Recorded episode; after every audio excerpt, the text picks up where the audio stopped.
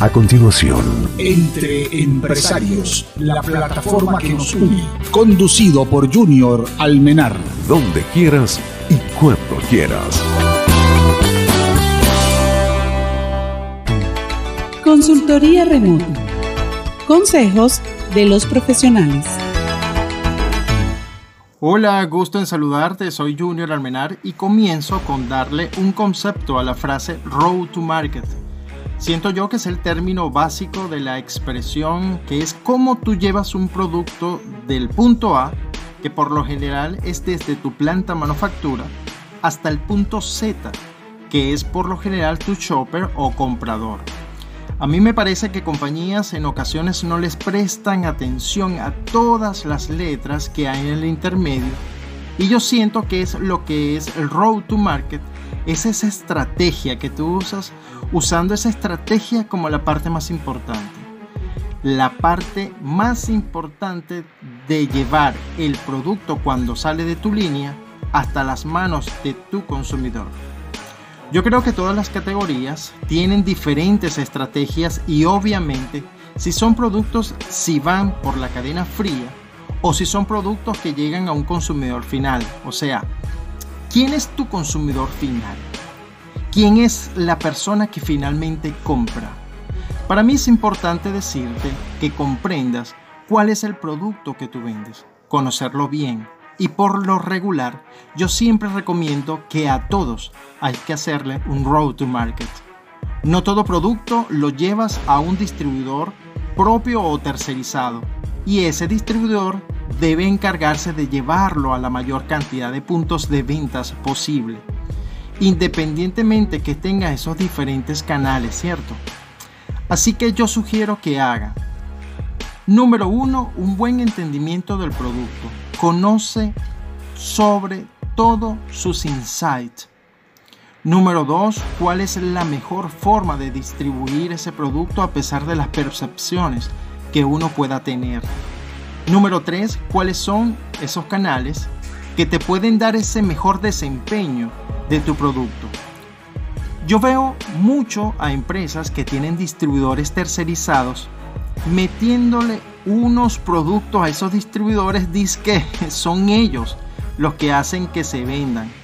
Así sacan de su inventario esos productos y el equipo comercial, el de mercadeo, entre otros, salen bonitos para la foto. Cuando entregan esos indicadores de gestión a esos departamentos como lo son presidencia, producción o finanzas, causando un enorme error porque es endosarle un problema a otro y siempre va a prevalecer ese problema. Existe una errónea percepción de que para mantener el control las empresas se encargan de su propia distribución y lo que se debe buscar es compromiso. Les recomiendo que no todo producto o categoría son para hacer una distribución tradicional como cada uno tiene una determinada ruta y sí hay en realidad que tener el control, saber con exactitud tu alcance. Sin embargo, eso puede ser bien costoso y entiéndase que no solo hablo de dinero. Sí existen distribuidores que están diseñados para llevar tu producto a la mejor distribución en la calidad y tiempo que lo requieres, pero es la empresa que contrata quien enseña y pone en práctica planes de acompañamiento para no dejar ese distribuidor solo. Mi experiencia, he trabajado en compañías que tienen fuerzas de ventas completamente tercerizados, con distribuidores externos, y ha habido herramientas muy pero muy buenas para mantener un control bastante bueno de la distribución de los puntos de ventas donde se llega cada uno de esos productos, con un control del precio, entre otros a los cuales se está llegando. Sin embargo, también he participado o estado en compañías la cual han mantenido una combinación de esos dos, donde empresas tienen su propia fuerza de ventas para llegar a esos canales más tradicionales, como le llaman el canal moderno, cadenas de supermercados, mayoristas, retail, a los más conocidos, o sea, los más grandes, y se ha tercerizado por otro lado al canal bajo, el down the trade, o usando subdistribuidores para llegar a los canales bien específicos como panaderías, restaurantes, confiterías, supermercados de asiáticos, bodegas barrio adentro, entre otros. Si bien tú quieres llegar a todos los puntos de ventas, aparte de tener un buen control en cuanto a precios, presencia, entrega al establecimiento del producto, ubicación dentro del retail, una vez que ya está entregado el producto, y cuál y tener todo ese portafolio que tú tienes dentro de un negocio que está llegando es importante que tomes en cuenta lo que aquí en este podcast te estoy mencionando y compartiendo. Business Intelligent. Recomendaciones sobre negocios. Yo soy mercadólogo graduado de la vieja escuela y mantengo que es el producto quien determina dónde debe estar y en manos de quién quiere estar. Existen productos que ya tienen definido a dónde debe estar y a esos no le inviertes tiempo ni dinero en querer llevarlo a todos los sitios, ¿verdad? Si bien es cierto que la distribución numérica y la distribución ponderada son indicadores muy potentes, también es cierto que no porque hay puntos de ventas te va a costar mucho más dinero ubicarlos por distintas razones sea porque el retail te cobra por cada SKU en su tienda o porque el porcentaje de merma te genera pérdida, cambios por productos vencidos y otras variables que participan en el juego de la distribución. Así que es por eso que te digo que no todo producto entra en ese distribuidor o en esa distribución. Enfoca tus esfuerzos, no necesariamente tienes que segmentar todo tu portafolio, pero sí contar que el producto A va a estar en los sitios donde se va a vender. A mí me parece que si te empeñas en querer unos KPIs excelentes, podrías estar perdiendo platas. Al final es el shopper o el comprador quien te dice dónde y cuándo lo quiere comprar. No es de la empresa al mercado, es del mercado a la empresa. Pendiente con eso. El indicador o los KPI recae directamente a las fuerzas de ventas, al departamento comercial. Siempre pensamos que es el vendedor el responsable que ponga ese producto en todo sitio.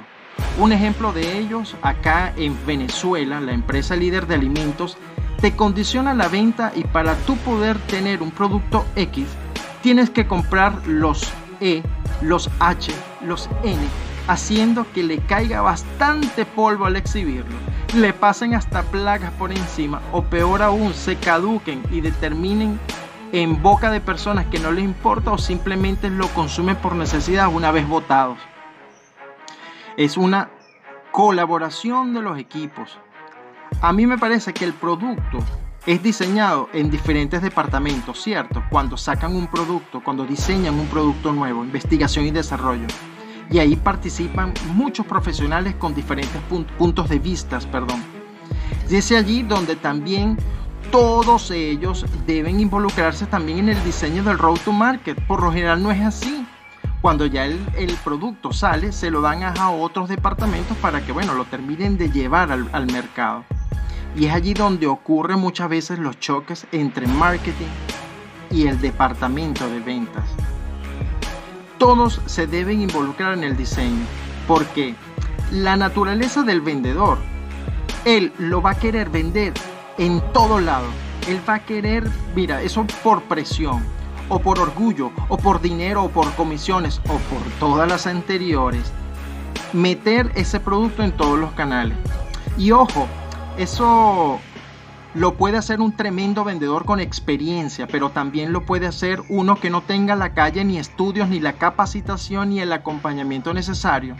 Y es allí donde necesita a trade marketing o un departamento de mercadeo o una supervisión que le diga, oye, a nosotros nos parece que en estos canales no inviertas tanto tiempo porque te está dando mucho trabajo invertir y lo que haces es desgastarte y frustrarte por el simple hecho que el comprador que llega a ese sitio no es el indicado.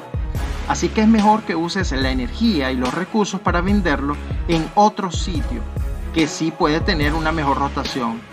Así es que todos en la compañía deben unirse y diseñar el mercado hacia el producto y no al revés.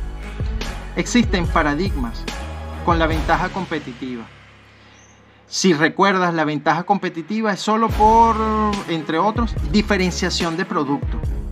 Y es el diseño de la distribución, señores, el road to market, quien hace la diferencia. A mí me enseñaron, y seguro usted, si es profesional del mercadeo, recuerda que nos enseñaron que la ventaja competitiva radica en los atributos diferentes que tengas tu producto. Y en mi experiencia, lo que he vivido, la calle que tengo, los zapatos desgastados de, con sus suelas que tengo, me dice y me indica cambiar ese paradigma.